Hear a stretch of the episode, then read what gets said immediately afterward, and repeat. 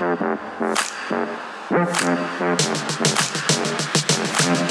you.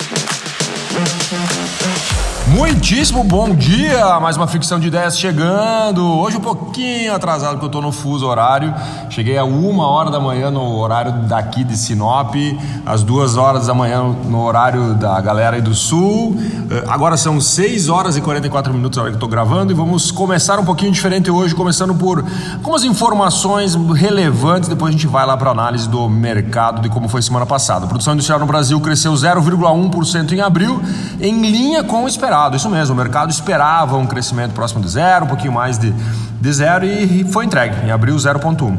Lembrando que nós tivemos uma queda de 1,9% em janeiro e no acumulado dos três meses do primeiro do ano a gente tem uma alta de 1,4, né? Então não foi suficiente para compensar né, o 1,9 de janeiro. Então, fevereiro, março e abril cresceu 1,4, janeiro caiu 1,9. Lembrando que essa, esse indicador ele é medido pelo IBGE. Vamos continuar aqui falando um pouquinho sobre o mercado. O mercado de fretes do agronegócio no Brasil sobe 27,4% em maio, principalmente por quê? Grãos e fertilizantes.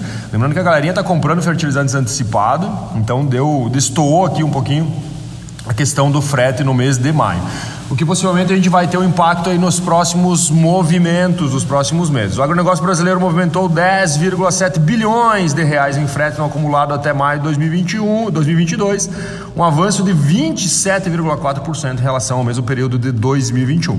Quem está fazendo esse cálculo aqui é a Fretebras, aquela mesma empresa que calcula a questão do preço dos combustíveis. Os fertilizantes foram os produtos mais transportados pelo segmento agrícola até maio, né, respondendo né, correspondendo por um quarto do volume total, com avanço de 19% no comparativo anual.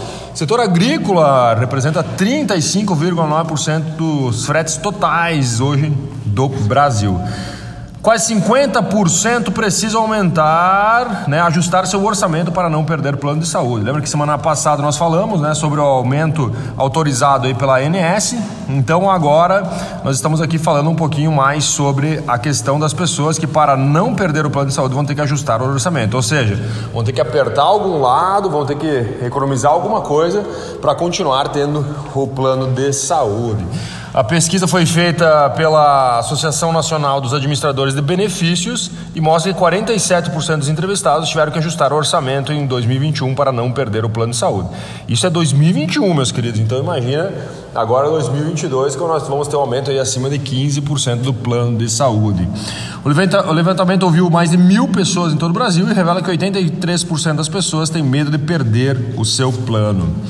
Vamos falar um pouquinho agora de notícias internacionais. Venda do varejo da zona do euro ficou abaixo do esperado em abril, com queda principalmente dos alimentos. Isso mesmo. E olha só, o país que mais aqui, em particular, teve queda foi a Alemanha, uma queda expressiva, inclusive, né? a maior economia da zona do euro. Né, teve, teve as suas vendas caindo em torno de 5,5% no mês de abril. Inflação anual na Turquia vai para 73,5% em maio. É a máxima desde 1998. Impulsionada pelo quê? Guerra na Ucrânia e o salto gigante no preço das energias e também a desvalorização de sua moeda. Vamos voltar agora aqui falando sobre Ibovespa. Ibovespa na, na sexta-feira fechou em queda de 1,15% rompendo aí três semanas de alta, então na semana fechou em queda de 0,75%. Dólar, por sua vez, na sexta-feira caiu 0,20%, fechando em R$ 4,78. Na semana o dólar subiu 0,84%. Lá fora nós tivemos na sexta-feira SP 500 1,63 negativo, Dow Jones menos 1,05, Nasdaq menos 2,47, Stock 50 menos 0,30. Bitcoin hoje pela manhã subindo 5,16%, né, ultrapassando aí os 31 mil dólares, 31.442 dólares. Isso às 7 e 9 da manhã, horário de vocês aí. Petróleo, petróleo por sua vez, olha só, rompeu a casa do 1,20, 1,20 não, 120, 120 dólares e 56 centos o barril, tipo Brent, e um aumento de 0,70%. Vamos aqui para finalizar agora falando um pouquinho mais né, sobre o futuro. Né, quando a gente fala de futuro, é muito importante nós olharmos para quem? Né? Temos que olhar lá para a Tesla. Então a Tesla precisa cortar 10% da força de trabalho, segundo o Elon Musk, falou isso na sexta-feira através de um e-mail corporativo. Só que logo na sequência ele mesmo desmentiu. Né? No sábado ele falou assim: não, calma aí, calma aí, que não é bem assim. Né? Talvez vocês interpretaram errado o meu e-mail. Elon Musk está falando muito né, sobre o, o, o, sentimento dele de que algo vai acontecer. Isso mesmo, o homem mais rico do mundo. Né, ele tweetou na semana passada falando assim: ó, estou com um pressentimento ruim quanto à economia. Né? Então, eh, recessões elas servem para filtrar muito né, a questão econômica. Né? Segundo ele, aqui, entre aspas, recessões servem uh, a função vital da limpeza da economia mas nós temos que cuidar muito dos próximos movimentos quanto à economia mundial, segundo o Elon Musk. Né? E ele fala assim: temos que cortar 10% da força de trabalho. Né? E hoje a Tesla, só para você ter uma ideia, tem em torno de 100 mil colaboradores, seria mais ou menos em torno de 10 mil colaboradores. Startups latino-americanas captam novamente mais de um bi agora no mês de maio, isso mesmo. 1 ponto pegar aqui, 1,35 bi no mês de maio de captação, isso mesmo. Inclusive já criamos aí três novos unicórnios aqui na América Latina agora no mês de maio. Por quê? Muito que está barato, né? Vamos lá. Os investidores agora estão pegando firme porque está barato comprar empresas, né? Por, pela falta de dinheiro no mercado, as empresas elas estão uh, sendo vendidas, né?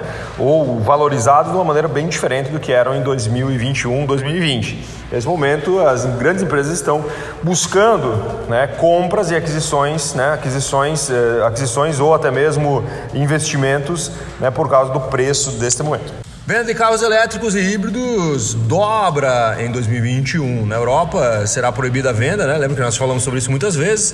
Em 2035, né? Bom dar exemplo aqui da Volvo, né? A Volvo possui um compromisso em vender apenas carros elétricos a partir de 2035. E tudo isso aqui está fazendo com que uh, os percentuais, né, de venda dobrem, dobrem mesmo ou até mesmo tripliquem a cada período. Em 2021, né, dobrou a venda de carros, carros elétricos e híbridos. Twitter Twitter informa fim do período de espera de acordo com Elon Musk, né? Algumas leis americanas, elas uh, têm uh, alguns prazos onde tem que ser respeitados a partir do momento que exista uma intenção de compra, que foi esse o caso, né? Então já passou esse período e agora está autorizada a compra, né?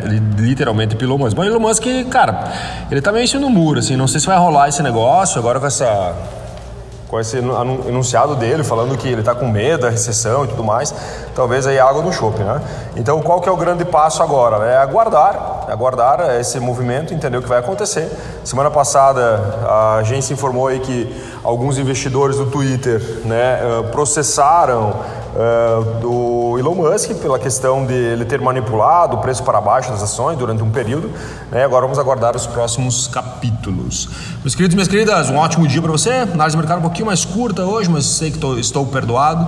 Nesse momento que estou a prestes a entrar aqui para entregar mais um treinamento de vendas complexas em company para a Cevale. Espero que o dia de vocês seja maravilhoso. Abraço, valeu, fui!